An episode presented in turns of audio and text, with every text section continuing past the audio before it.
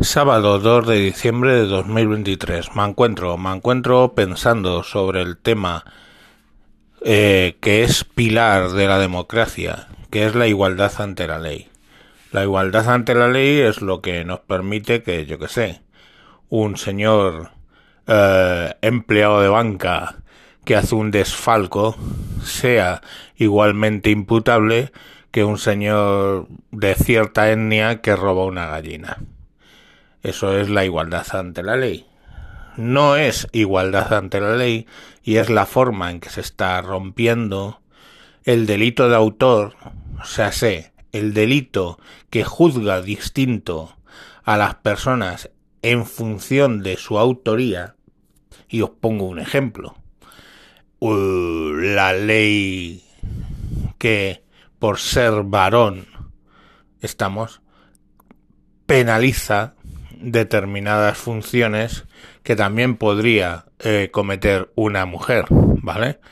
Cuando, por ejemplo, en el seno de una pareja, una mujer abofetea a un marido, eso en todo caso será procesado como un delito de lesiones, pero si un marido abofetea a una mujer, ese delito pasa a ser delito, un delito de género, y eh, bueno, pues tiene unas eh, consideraciones mucho más duras que una simple falta que sería la bofetada de la mujer al hombre.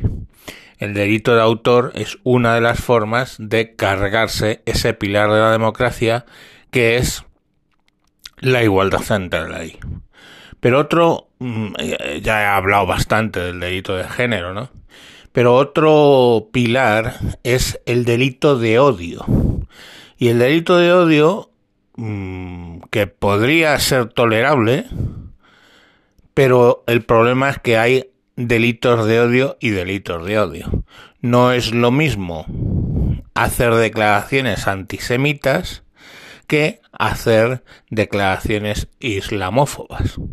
Es decir, tú puedes llamar terroristas al Estado de Israel, pero si llamas terroristas a los islamistas, pues eh, te ves en mayores problemas.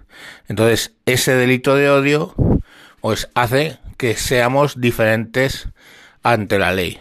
Otro ejemplo, tú puedes hacer una serie de actuaciones contra la Iglesia Católica o contra la religión judía que no puedes hacer contra el Islam. En ese caso, otra vez tenemos una diferencia que aplica el delito de odio a algunos colectivos y no a otros.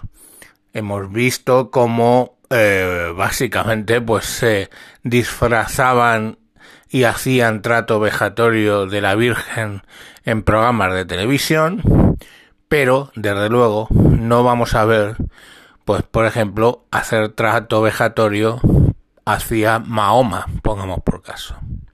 Bien es cierto que el hecho católico y cristiano en general de poner la otra mejilla eh, no ayuda, básicamente porque si tú haces una mofa de el profeta Mahoma, lo normal es que lo siguiente que sepas es que estás volando en dirección al cielo por una cantidad indeterminada de goma 2 que te han puesto los islamistas. Entonces, bueno, pues hay esa, hay esa diferencia, ¿no? Entonces, eh, ahí tenéis otro ejemplo más en el tema de la religión, donde hay esa asimetría en lo que es el concepto de delito de odio. Pero es que voy más allá. Un delito de odio es distinto entre hombre y mujer, de vuelta al género. O sea, una mujer puede estar insultando a todos los varones y diciéndoles eh, que, somos violadores, no tiene eso ninguna problemática, básicamente, bueno, pues eh, es la libertad de expresión, pero si un hombre dice que todas las mujeres deberían ir a fregar, ¿vale? Pues eso es delito de odio. Y pues puede ser condenado. Entonces, eh, bueno, y de hecho, eh, redes sociales, etcétera, te van a expulsar. ¿Por qué no es delito de odio que una mujer odie a los hombres, pero es delito de odio que un hombre haga ese tipo de comentarios contra mujer? Y fijaros la diferencia. Una cosa es mandar a una mujer a fregar y otra totalmente distinta decir que los hombres somos violadores por defecto. Entonces, mm, como entenderéis ahí, pues hay una asimetría que es lo que está en contra básicamente pues de lo que son eh, los valores de nuestra civilización. Y por último, eh, las preferencias sexuales.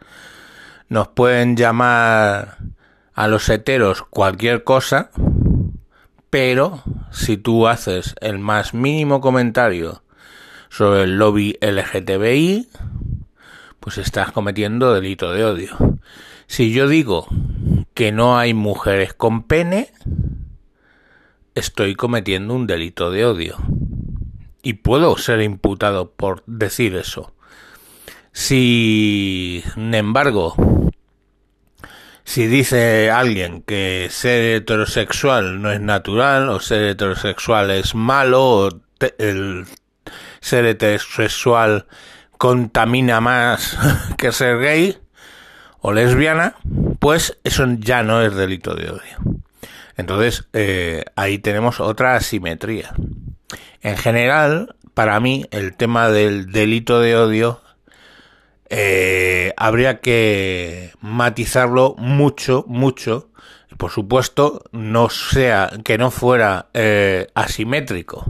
Es decir, cualquier persona que se meta con los varones por el hecho de ser varón está cometiendo un delito de odio, igual que si te metes con las mujeres por el hecho de ser mujer.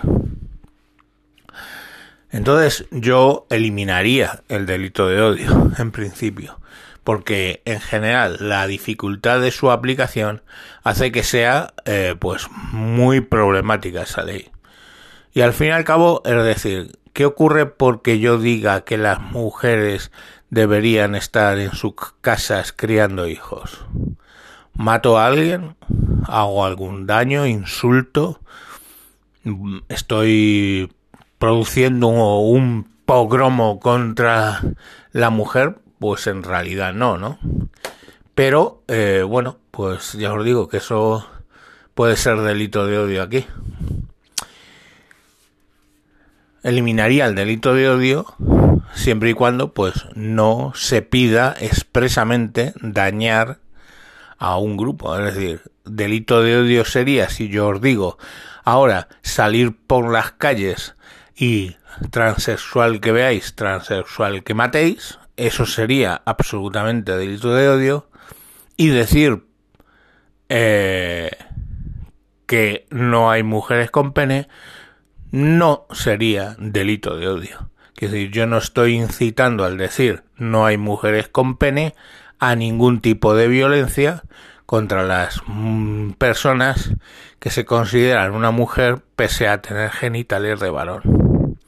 Entonces, bueno, pues creo que eso es el nivel que debería existir, ¿no? Ahí cuando lo que se prefieren son amenazas, sería un delito que, por cierto, ya está tipificado en el Código Penal fuera del tema de la ley de, de las leyes de, odio. Y cuando no suponga unas amenazas, pues, pues entraría dentro de la libertad de expresión.